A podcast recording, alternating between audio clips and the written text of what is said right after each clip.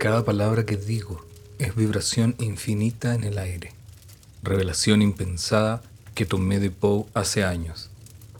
Existo entonces, más allá del alcance de mis medios materiales, fuera de mi cuerpo y del eco de mi voz, por encima de la transmisión y transformación de esas ondas sonoras.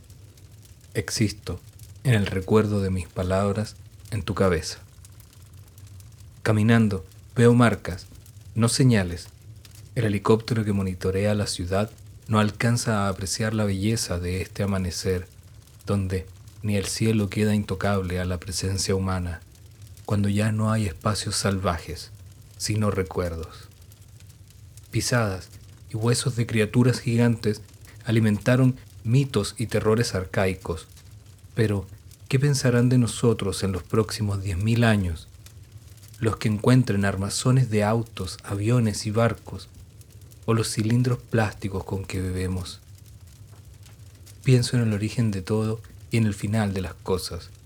Yo, que vi campos, que comí del fruto del árbol, y me siento privilegiado de no sufrir tanto de inmediatez, que es el síntoma de la época. Habiendo visto semilla y tierra convertirse en brote y hojas, una mirada convertirse en un beso, y una enseñanza convertirse en hechos. ¿Cómo me voy a apurar? Aprendí de mi padre que la pulpa se hace papel, y de mi madre que del polen flor y miel, que lo bueno se acaba y no hay mal que por bien no venga. Hoy, lo que tengo en las manos me recuerda el esfuerzo de algunos que lucharon, y no quiero que este sueño termine en la basura, sino romper el ciclo de usar, tirar sin más. Falso es el dilema entre intención y consecuencia, y alta la pretensión de que es posible predecirlo todo. Pero eso no excusa los efectos de mi andar. ¿De quién son mis huellas?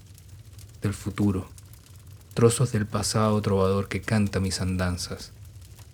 Tal vez se trate de responsabilidad, leña, fuego, humo de esa antigua frase, eres lo que comes, pero también soy lo que dejo y los no que digo, mis reclamos, mis preocupaciones y mis intentos para que el mañana sea más que montañas de basural.